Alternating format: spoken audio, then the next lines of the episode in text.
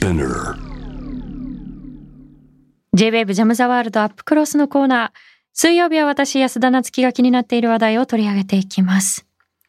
さあ、バイデン大統領、マリリン・モンロー、そしてエド・シーラン。日本では田中角栄元総理も悩まされたという喫音。思うように会話ができないことで辛い思いをしている方々が、実は国内だけでも100万人以上いると言われています。喫音に悩む人たちはどんな問題に直面しているのか、喫音伝えられないもどかしさの著者で、自身も喫音に悩まされたライターの近藤祐樹さんと一緒に考えていきたいと思います。近藤さんこんばんは。こんばんは。よろしくお願いいたします。改めてなんですけれども、はいえこの喫音という言葉自体をもしかすると馴染みのないという方もいらっしゃるんではないかなというふうに思うんですが、あ,、のどういったものなのかということからまず教えていただけますでしょうか。あ、はい。あの、喫音っていうのは、まあ別の言い方をすると、あの、いわゆる、どもるっていうことになるんですが、あの、まあ話すときに、まあ言葉が詰まってしまって、まあ思うように、こう、意図するように話せないっていう状況と言います。うんで、あの、まあこれはその、先ほどの日本で100万人っていうふうに、あの、ご紹介いただいたんですが、ええおおむね、こう、どこの、まあ、国であったり、民族であったりしても、まあ、成人で言うと大体1%あいあると言われています。なので、日本だとまあ1億人、約1億人するとまあ1億 100, 100万人ということになるんですうね。んはい。その喫音にも様々なタイプがあるということを近藤さんのご著書でも書かれていたと思うんですけれども、あ,、あはい。の例えば一言にこう発語がうまくいかないだったりこうどもると言ってもいろんなこうケースがあると思うんですがそのあたりはいかがでしょあ、そうですね。お大きく分けるとまあ3つに分かれるんですけど、う。ええままず一番あの、イメージしやすいのとしては、あの、同じ言葉を繰り返してしまう。ぼ、ぼ、ぼ、ぼ、僕みたいになるっていう、うんそれがあの、言葉が連続してしまうところで連発っていうんですね。はい。で、あとその他に、あとその意図せず言葉が伸びてしまう。あの、例えば僕っていう時にボークってなってしまう。それをうん心発、伸びる発って書いて心発と言います。あとそれからもう一つその、僕、言おうとした言葉が、あの、出ない。その、ぼって言おうとしても、おぼってなってしまうっていうのをうん難発って言うんですね。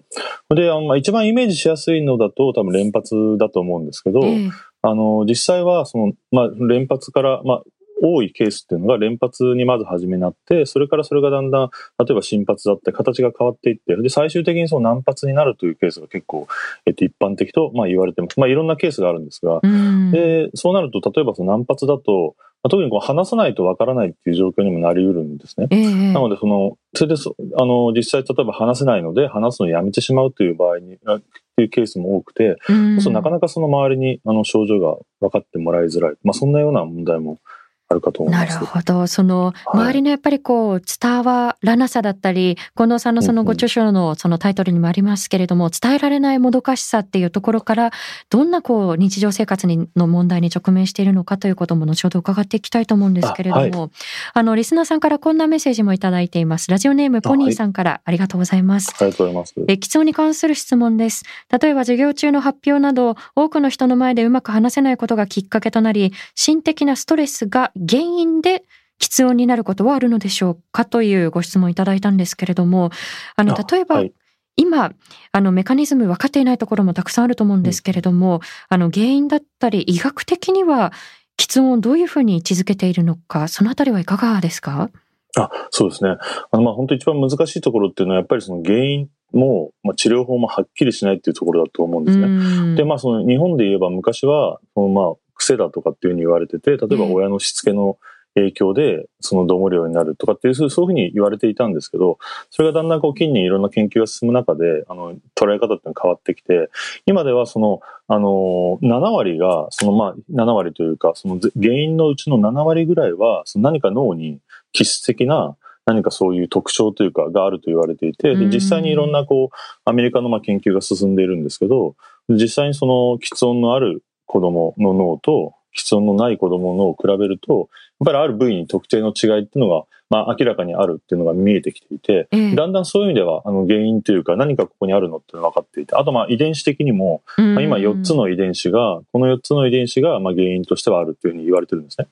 でも、そうかといって、そのまあ気質的な問題だけではなくて、まあ、環境の問題、先ほどその今メールをいただいた方が書かれてたように、ええ。例えばその心的なストレスとか、そういうことも影響にはなって、なおそらくその7割が脳の何かその気質的な問題、それから3割ぐらいが何かその環境的な影響、それが両方とあって、室温っていうのが発症するんじゃないかというふうななのが今一般的に一番言われていることです。なのでその全くその何ですかねその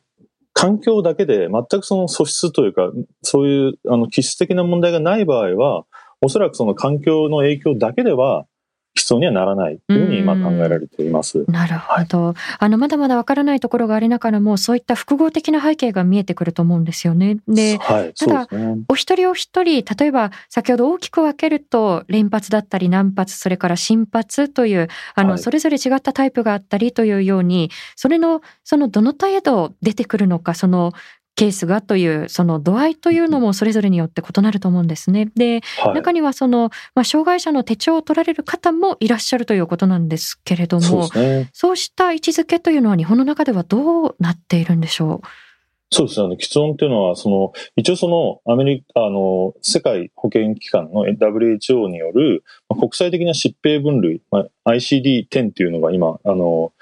一般にこう使われてるんですが、えー、まあ、その中でその精神及び行動の障害という分類の中に、まあ、喫音っていうのは入ら入れられてる、入ってるんですね。でその分類の中にさらに、まあ、小児、児童期及び青年期に通常発症する行動及び情緒の障害という中の、さらにその中のその他という中にも喫音症として入ってるんですけど、えー、まあその他っていうのはおそらくこの原因などが不明であるから、まあ、そのその他ということになってるんだと思うんですけど、まあ、この分類を根拠にして、まあ、医学的に言うと日本で言うと、まあ、発達障害発達障害者支援法のあの対象となっていて、つまりその発達障害の一つになってるんですね、日本で言えば。なので、その障害者手帳をまあ申請して取る場合っていうのは、一般的にはまあ精神障害者保健福祉手帳ということで、まあ、あの広く言ったらその精神障害の一つに分類されることになっています。なるほど。ただこの分類自体にも様々なこう議論があって、これがやっぱりこう、はい、的確なこう分類なのかどうかっていうところも、あの実はあのまだ議論の余地があるというところなんでしょうか？そうですね。この辺もなかなかこう、多分ね、あの、やっぱり原因が分かってないだけに、はっきりとこう、必ずその発達障害の一つなのかっていうと、なかなかその、い、あの、はっきりと明確には言い言い切れないところってあると思うんですよね。で、なので、これはその状況によっては、その、例えばその、先ほど精神障害者福祉、あの保健福祉手帳が一般的だと言いましたけど、えー、場合によってはその身体障害者として、あの、認められて身体障害者の手帳を取る取ってる方もいらっしゃるんですね。ななのでその、そういう意味でその身体障害なのか精神障害なのかっていう分類的にもなかなかこうはっきりしないっていう、まあ、そういう曖昧さっていうのが一つ、まあ、既存の難しさの、まあ、一つでもあるなというふうに思っています。なるほど。あの、はい、近藤さんご自身もその喫音の症状に悩んでいらっしゃったということなんですけれども、はい、それが特にいつ頃でどんな症状だったのかということも伺えますか？あ、はい、そうなんです。あの、僕自身は、あの、あ、ちなみにその一般的にはそう幼少期に、まあ、2歳から5歳で発症するっていうのが、えー、あの一般的で、えー、大体のケースがそうなんですけど、まあ、それで2歳からあの5歳ぐらいで発症して、あの、大体その時っていうのは10%から、5%から10%、つまり10人に1人から20人に1人ぐらい、まあ、あの小さい子がなるんですね。でも、まあ、大抵そのうち8割ぐらいは発達の過程で、まあ、消えていく、自然に消えていくっていうことで、まあ、それで成人、成人は大体その残り1%の人が残るっていう、残るというか、えー、あのそのまま喫音がずっとその成人になっても続くっていうことなんですけど、僕自身のケースは何かちょっと変わってたのかわからないんですが、高校時代からすごく深刻になりました。でそうなんですね。その幼い頃は特に自分では自覚していたことがなかったということなんですか？そうですね。あの、思えば、小学校の時にもちょっとその話す時にちょっとあの、どもるとか詰まることがあって、友達に真似されたいってことはあったんですけど、まあ僕自身が全く苦にもしてなくて、全くそれ気にしてもしてなかったので、何もそういう自覚はなかったんですけど、まあ後で振り返ると、あ、確かにあれも既存だったのかなっていう気がするんですけど、本当に深刻に悩み出したっていうのは高校時代で、で、まあ僕は部活をやってて、ちょっとあの、あの、部活でその、例えばその、僕自身はバスケ部であのキャプテンをやってたんですが、えーあの、例えばエンジンを組んで声を出すとき、そういうときにエンジンを組んだときに掛け声がかけられないとか、あと例えばその、自分がその何かこう名前を言おうと思って、まあ、特にその言い換えのできない言葉っていうのが、質問っていうのはなかなか言いづらいんですね。で、例えばその自分の名前とか、が名前を聞かれたら近藤ですとしか言いようがない。まあそういう状態になるとなかなかすごく話せなくて、そういう意味で例えば初対面の人と会うのがすごく苦手になるとか、まあ電話にと、電話が出るのがすごく怖くなるとか、まあそういうことがあの、たくさんいろんな場面であるんですね。で、なのでそれがその高校時代ぐらいからすごく深刻になってきて、で、一回悩み出すと本当にこうあらゆる、まあ、生活してたら、あらゆる場面で、例えばそのお店に入って何か物を買う場合も、例えばファーストフードでなん照り焼きバーガーが食べたいと思って、照り焼きバーガーというのを意識すると、手がもうどうしても言えないっていう感覚がこう、わかるんですね。で、なのでその実際に自分が頼む番になったら思わず違うものを注文してしまったとか、まあ、そういうことがあって、まあよくあの、既存って、例えばその、噛むっていうこと喋るときにちょっとあの噛むとかってことと、はい、まあ一緒にこう考えられる場合ってあるんですけど、えー、あの、あと例えばその緊張して頭が真っ白になって何もいなくなるとか、うそういうのとこう既存とこう混同されることってあると思うんですけど、えー、まあ、既存の特徴としては、何かこう言いたいことがはっきりあるんですね。もう明確にこう、例えば言いたいことは決まってて、だから頭が真っ白になって言えないわけではなくて、で明らかにこう言いたいことがある時に限ってというか、むしろそういう時にそれがどうしても言えなくなってしまう。で、それが何かこう喉に鍵がかかったような感じというか、あの、なんかこう鍵がかかって、例えば僕の、あの、なんとなく感覚としては、ええ、鍵がかかってるドアを必死に開けようとする感じ。はいはい。それご著書の中でもそういう例えがあって、はい、それはすごくこう、わかりやすい例えだなっていうふうに思いましたね。うん、なんかそういう感じでもう明らかにこれは開かないだろうっていうか、明らかにこれは行為にならないだろうっていうことを分かりながらも、その実際にこう人と、あの、人とこう向き合ってて、言わなければいけないって言って、すごく焦るような状態。それがなんかこの喫音の、あの、一番大きな症状なのかなっていう気は、はい、いや、さっきおっしゃったように、その、言いたいことは非常にこう頭の中に明確なのに、それがやっぱりこう、発語としてこう出てこないからこそのやっぱりこう、もどかしさっていうのがあると思うんですけれども、ね、あの、近藤さんご著書の中にもいろんな方のこう、声を集約されていましたけれども、はい、もう過去に、まあ、既存の当事者の方だったり、ご家族、それから、まあ、言語聴覚士さんという方々、はい、その80人以上を取材されているということなんですけれども、はい、あの、言葉としてちょっと耳慣れない方もいらっしゃると思うので、言語聴覚士さんという方々、どういうお仕事をされているのかということも伺っていいですか？あ、はい。言語聴覚士さんというのは、いわゆるその言語に関する問題、例えば、あの、高音障害とか、まあ、その喫音もそうなんですけど、ええ、話すことだったりとか、あと聴覚のに関係すること、聞く、話すとかっていうことに関する問題を、あの、に対して何かこう、あの対処をするというか、その症状を改善するための、えっと、いろんなことをあの取り組みをする専門家ということになりますね。なるほど。で、その言語聴覚士の仕事の中で、仕事の中でというか、扱うその対象の一つが、まあ、喫音なんですけど、まあ、その中で喫音っていうのは、しかし、あの、まあ、先ほど何度も言ってますように、まあ、原因とかがわからないもので、なかなかその言語聴覚士の方としても、扱う対象としては、まあ、マイナーというか、うん、なかなかこう扱われないんですけど、まあ、でもその言語聴覚士で、まあ、喫音を、まあ、専門にやってる方ってか、まあ、喫音に特に力を入れてらっしゃる方もいて、うん、まあ、そういう、はい、そういう方々です。なので僕自身はその喫音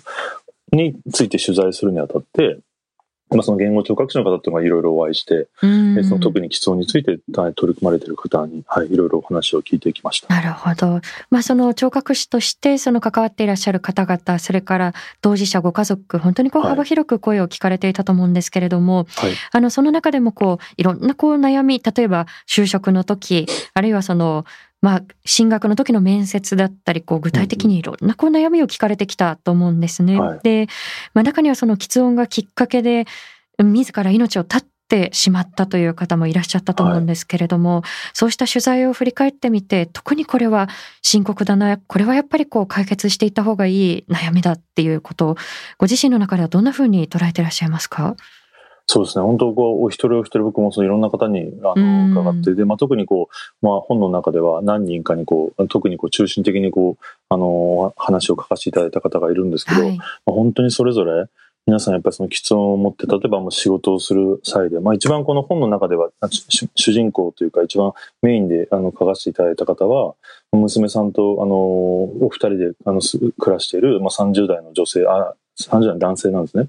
当時、それでまあその、まあ、とにかく既音が重くて、で、自分がその娘さんと生きていくためには、まあ、なかなかその既音が重くて仕事もできなくて、で、高校時代には自分は一回その、ああの、団地から飛び降りて、飛び降り、あの、自殺未遂もしていて、うんで、まあそういう感じで本当にこう苦しくて、喫音が重くて、で、働く、なかなか働くのも困難。まあ、そういう中で本当にもう喫音を治さないと自分は生きていけない、娘と共に生きていけないということで、ええまあその自分の喫音を治そうとする。まあそその人がまあ主人公となっているんですが、うんまあ、本当そ、そあの、その方だったりとか、あとまたは、その、むしろ言語聴覚士の方であったら、まあ自分はその警察官に、あの、なろうという夢があって、で、警察官になったけれども、まあ、警察学校に行って、例えばその号令みたいな、こう、例えばきちっとこう、パパッと言わなきゃいけないっていうことが、どうしても言えなくて、それが本当にこう、もう日々、もう苦痛になって、で、周りの上司だったりとかには理解はしてもらえなくて、うん。で、まあ、その、まあ、その方は、ね、あの、まあ、自分が、まあ、でもその親の期待だったりとかいろんなこともあって、うん。なかなかその、じゃあもう警察じゃあやめようってわけにもいかなくて、で、彼はその、まあいつかじゃあこれ殉職し、殉職しようと、警察として、警察官として誰かに殺されたら、自分は親も悲しませずに辞める、あの、特にそう仕事を辞めなくても、あのこの苦しさから逃れられると言って、まあ、誰かが僕を襲ってくれないかってことをずっとうん。望んでたっていう人、そこまであそまあ、その彼は、ね、追いはい。詰められてたってことですよね。はい。もうそんなね、うん。本当にそれぞれ、あの、いろんな方がいて、あ、それからまあ、一人看護師の方で、まあ、結局、あの自殺されてしまった方がいて、うん。その方、まあ本当にその、いろいろこう、苦しんだ中で、なんとかこう看護師として、30代になって看護師になったんですけど、まあうん病院で勤めて、で、自分のその喫音っていうのがやっぱ周りの人に理解してもらえなくて、なかなかこう、上司だったりとかに、こう、多分厳しく当たられたり、叱責されたりということが多くて、まあそれで、あの、いろんなこう、ストレスが、あの、重なって、亡くなられてしまったっていう方が、そうはいで。すね。非常にこう、あの、痛ましい事件がこの本にも綴られていて、まあ、その亡くなられた背景の中には、まあ、患者さんだったり、人前でこう、叱責をされてしまったということも浮き彫りになってきたと思うんですけれども、えーリスナーの方、その中でも当事者のご家族の方からこういったメッセージをいただいているので、ちょっとここで読ませていただきますね。はい。ラジオネームひーママさんからいただきました。はじめまして。いつも子供の習い事の送迎中に聞かせていただいています。今日は、喫音のテーマで、喫音がテーマであると知って、初めてメッセージを送らせていただきました。小学校4年生の息子が喫音があります。小学校1年生から言葉の教室に通っています。初めて自分の子供が喫音であると知ったときは、母親の私のせいかと思い、かなり自分を責めました。息子自身も喫音を隠したい気持ちがあり、言葉の教室に通っていることもクラスのお友達には内緒でした。でも、療育の先生と小学校の担任の先生の協力のもと、小学校2年生の時にクラスのお友達に喫音があることを伝え、習い事のお友達にも伝えることができ、今は喫音がありますが、からかわれることもなく楽しく学校も習い事も行っています。あ、通っています。言葉が詰まる喫音でとても苦しく見える時もありますが、話したいこと伝えたいことはどんな時も臆することなく話してくれています。言葉の教室で最初の言葉を出す時のタイミングの取り方も学んでいるので、みんなの前で発表する時や学芸会のセリフの時は喫音が出ません。言葉の教室の先生には、成長とともに喫音は軽減されるけど治らないとはっきり言われています。息子自身は治したいという気持ちが強くあります。母親の私としては言葉の教室は小学校の間しか通級できないので、6年間喫音の軽減の仕方をしっかり学んで、中学生、高校生、社会人になった時に喫音と上手に付き合えるよう応援したいと思っています。もし、このラジオを聞いている親御さんで、親子さんでですね、あの悩んでいる方がいたら、ぜひ言葉の教室があることを知ってほしくてメッセージを送りました。言葉の教室に行っても、行って私もこんなにもたくさん喫音で悩んでいる親子がいるということを知り、自分だけではないと安堵しました。療育の先生に親子ともども隠さず喫音の悩みを伝えることができることも安心できます。息子がこれから楽しい人生を送れるよう、できる限りのことを家族で応援していきますというメッセージでした。近藤さん聞かれていていかがでしょいやー、本当あの、いろんな問題が、あの、今ね、お話、あの、聞きながら、すごくこう、含まれてるなと思ってて、あの、僕も本の中で、あの、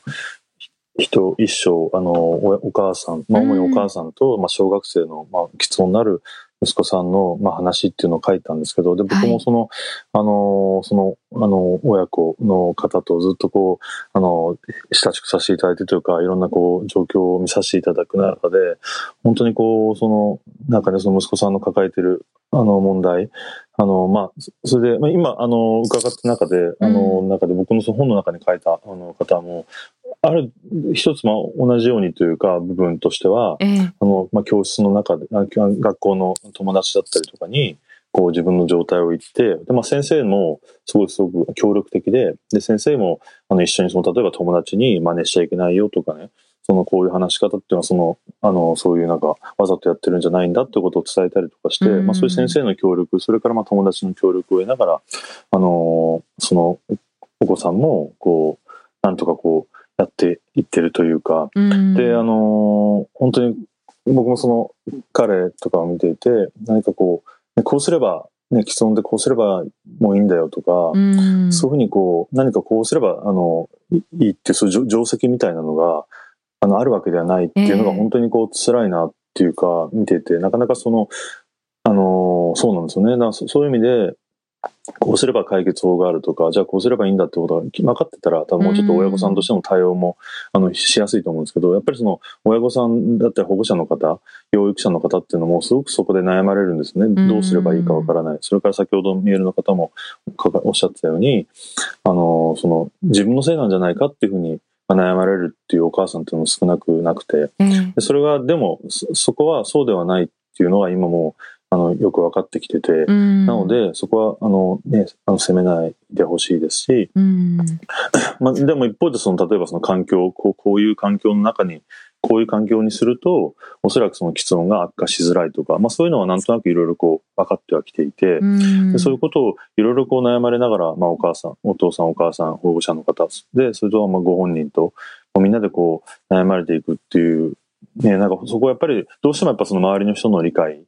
あの友達だったりとか先生だったりの理解ってのはすごく大事になるし、まあそれだからこそ、まあ僕もやっぱりこう、あのー広く知ってもらいたいし、こうの、んどういう問題があるんだろうってことを、やっぱりこう知ってもらいたいなというふうにすごく思います。でね。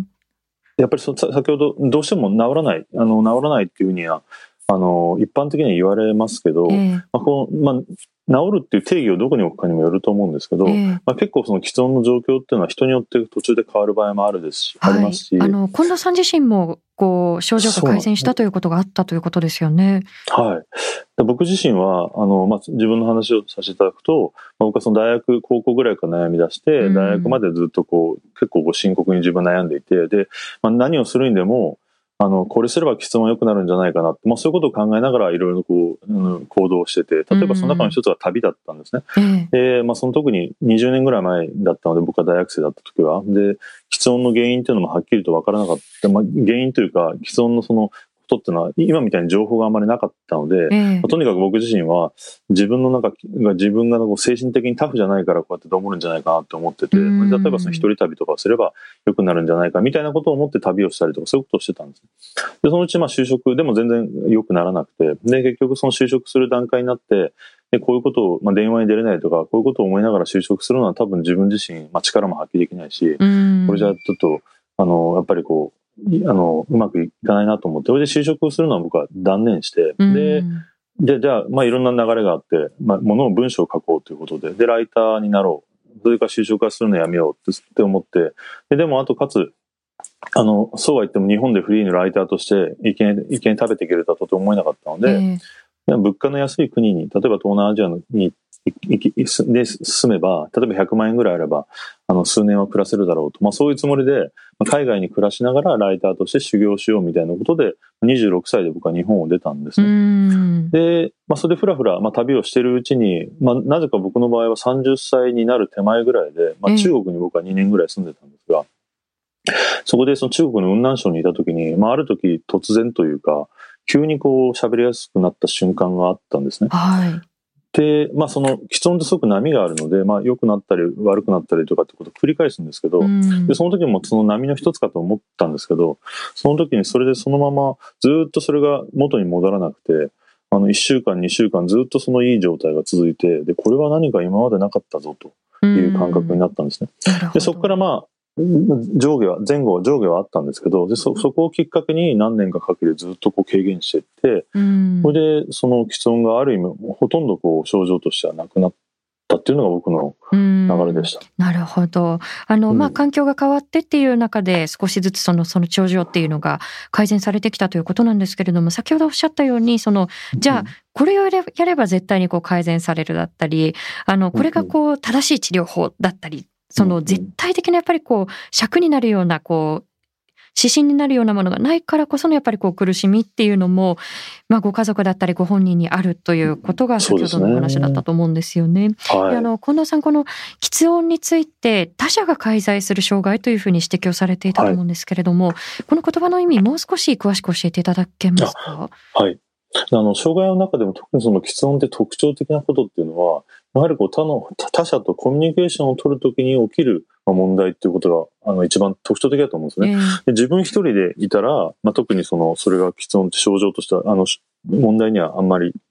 多分ならないと思うんですけど、やっぱりその他人と何かこう一緒にする、喋ったりコミュニケーションする、まあそういうこという時に生じる問題という意味で、その他人が介在、他者が介在する障害っていうような感じで僕はその本の中では書いたんですけど、まあそういう意味で本当にこうやっぱりこう人間関係とかいろんなことに影響が出てくる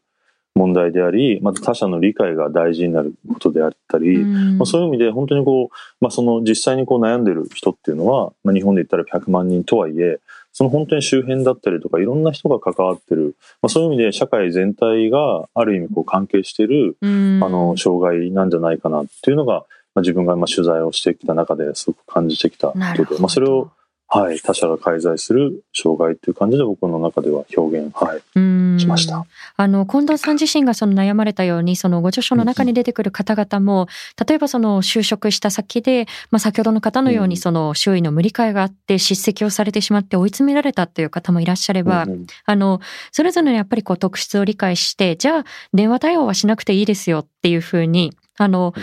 自分自身がその仕事をしやすい形で柔軟にこう会社が対応してくれたというケースもあったと思うんですよね。うんうん、あの、ね、最後にちょっとあのリスナーさんのあのメッセージにお答えいただくような形でこうメッセージをいただきたいんですけれども、はい、先ほどのラジオネームポニーさん同じ方からいただいているんですが、はい、私たちが喫音の方と接する機会があるとき、どんなことに気をつければいいんでしょうかというメッセージをいただいているので、あの例えばどんなことを考えながらあるいはそのどんなことに気をつけていれば例えば当事者の方々の緊張だったり悩みが少し軽くなるのかそれを最後に伺えますでしょうか？あはい、わかりました。その既存にあの関しては、一般的にはやっぱりその、例えばその人があの話してて、既存でこの、と思ってる状態の時に先回りして何かを言わない。とか、まあ相手をせかすようなことはしないっていうのが一般的に言われていて、それは基本的にはそれが正しいと思うんですね。まあでも僕自身が思うのは、すごくやっぱりその、そうは言ってもケースバイケースだったりすることがあって、例えば本当にこう、先回りするのは一般的に良くないと言われるけれども、あの例えば、あの、すごい急いでる場面だったりとか、親しい間柄だったりしたら、例えば先に行ってもらった方が、気持ちが楽になるっていう人もいるんですね。でそういうふうにあの一般的にこうだっていうのはある程度はあるけれども必ずこうすればいいっていうわけではなくて、おそらく僕は大事なのはやっぱりその相手のあのことをその相手が今何を困ってるのかって想像してそこで自分なりにこう対応することだと思うんですね。自分なりに今だったらこうあおそらくここだったらもしかしたらちょっと何か言った方がいいのかなという場合もある。もしかしたらいやここはずっとずっと待った方がいいのかな。まあそういういろんなケースがあると思うんですね。それも例えば言い方とか関係性とかによっても状況によっても違ってきますし、で僕自身やっぱり大事なのはそういうことでお互いにこう相手のことを考えてまあ、想像、相手が何を求めてるのかってことを自分なりに考えてみて、それでやってみる。で、もしかしたらそれが場合によってはそれがうまく働かないこともあるかもしれないと思うんですよね。逆に相手をちょっとこう、傷つけてしまうこともあるかもしれないけれども、それはやっぱりこう、こう思って、こうしようと思ってやったってことは多分相手に伝わると思うし、でそれは僕はその喫音になる当事者も、喫音についてその当事者じゃない人がに完全に理解してもらうってのはすごく難しいと思うから、えー、まあ、そういうことに対して既存当事者も非当事者に対して寛容になるべきだっていうのは僕自身は思うし、うん、お互いそういうふうにやっぱ相手の対応に対して相手のことをよく考えながら寛容になってあこうすればいいのかなと思って対応する、まあ、そういう気持ちの持ちようっていうことが大事なのかな。まあ、それは喫音じゃなくても、あらゆる人間関係だったり、あらゆるいろんなこう障害あののことだったりでも通じると思うんですけど、そ、ね、まあ、それはい、そういうことなのかなっていうふうに僕自身は思っています。うんあのその喫音の状態を見るっていうことももちろん大切なことではあると思うんですけれども、うんうん、それだけにとらわれずにその人を見るっていうこと本当に今おっしゃったようにそのコミュニケーションのこう、まあ、基礎になることかなというふうに私も思います。であの、はい、今日のお話を聞いて喫音のことをもっと知りたいと思った方近藤由紀さんのこの喫音伝えられないもどかしさ例えば社会の中で喫音がどんなふうに捉えられてそれがどんなふうに変化してきたのかっていう背景から始まってで当事者の方ご家族の方あるいは言語聴覚士として関わっている方それぞれの視点が合わさって非常にこう立体的に見えてくる本です。あのぜひ読んでいただければというふうに思います。あのまだまだいろんな取材を重ねられていくと思うので近藤さんまたお話伺わせてください。はい、ありがとうございます。はい、今夜ありがとうございました。どうもありがとうございました。皆さんどうですあの、周囲に喫音の悩み抱えていらっしゃる方、身近にいるよという方もいらっしゃると思うんですけれども、中にはこの言葉自体を初めて知ったという方もいらっしゃると思うんですよね。で、あのメカニズムだったり原因が完全には解明されていないからこそ、例えば周囲の理解が進まなかったという現状も、あの近藤さんのご著書の中でこう浮き彫りになってきたんですよね。で、この本、お一人お一人のこう声に非常にこう、まあ克明にかつやっぱりこう大切に丁寧にこう寄り添いながらもそうした時代背景だったり構造的な問題にも切り込んでいて例えば、あの、この喫音って、あの、周囲が同じようなこう喋り方をしてしまってるから、それを真似って、あの、自分もそういうケースになってしまったんだっていうことがかつては考えられていたりして、でも、誤った原因に紐付けられると、例えばそれに関連して、じゃあ、その、そういう環境を整えていなかった親御さんが悪いんじゃないか、だったり、あの、そうした誤った偏見というのもこう助長されていくわけですよね。で、例えば、まあ面接が必要な、それってまあ受験だったり、あるいはまあ職場のこう面接だったり、いろんなところがあると思うんですけれども、その面接をこう乗り越えていったとしても、その職業で何かこう、まあ番号を読み上げなきゃいけないとか、自分の名前をこうはっきり言わなきゃいけないっていう場面があまりにもこうハードルが高すぎるということで、あの、その職場を辞めてってしまうという方の声もその中には綴られていました。ね、その周囲の無理解という言葉で一括りにはできないんですけれども、とりわけやっぱりこう印象に残ったのが、その看護師として働いていたんだけれども、こう、まあ、自ら命を絶ってしまった方のケースで、で、例えばその職場でその何回もこうその言葉を言い直させられるっていうことだけではなくって、その、まあ、患者さんの目の前で、その患者さんの目の前でその誰かを理不尽に叱責するっっていうことって、こう、ただでさえやっぱりこう、パワハラの疑いが高いことだっていうふうに私は思うんですけれども、それがやはりこう、本人のこう、身体的な特徴だったりですとか、あるいはその、まあ自分自身の力ではどうにもならないようなその本人の特徴と紐づいていると、なおさらそこで受ける傷っていうのは深いと思うんですよね。で、結局その方は、まあ労災認定も受けることができずに、まあこれからその国を提訴するというところで著書の記述は終わっています。なので、まあご家族にとってはその方がこう亡くなっても、なおこう、苦しみが続いている。そして、あの、向き合わなければならない、こう、構造的な問題っていうものが、根深く残っていて、そことこ向き合い続けているっていうところだと思うんですよね。で、ただこの本の中には、こう、いろんな、あ、こういうケースって何か一つ心の指針になりそうだなっていうことも、あの、収録をされていて、まあ、例えば、公立の先生で、ご自身がこう、喫音の症状があるんだけれども、あの、生徒さんたちと非常にこう、良好な関係を築けていたりですとか、あの、最初はやっぱりこう、自分の子供が喫音でっていうふうに悩んでいた親御さんが少しずつ周りで同じような悩みを共有できる方とこう、まあ、出会うことによって、あ、自分一人で背負わなくていいんだっていうふうに気づいていく過程だったりですとか、で非常にこう多様だっていうことが、あの、この本の中でも伺えます。なので、最後に近藤さんがおっしゃっていたことに尽きるかもしれないんですけれども、その、どんな症状が出ているのかどんなケースなのかっていうこと、状態を見ていくっていうこともとても大切だと思うんですけれども、その人がじゃあ先回りして話してもらった方が楽なのか、それともじーっと待っていてくれた方がコミュニケーションが取りやすいのか、その人を見ていくっていうところも忘れたくないなというふうに思いました。で、まだまだ、あの、これから制度の中にこの喫音をどんな風にこう位置づけていくのかっていうことによって、その当事者の方々、家族の生きづらさっていうのが変わっていくと思いますので、制度を変えるためには声が必要で、声が上がるためにはこう認知が広がっていくということが必要だと思います。気になった方はぜひ近藤さんのご著書も読まれてみてください。以上、安田なつきがお送りしました。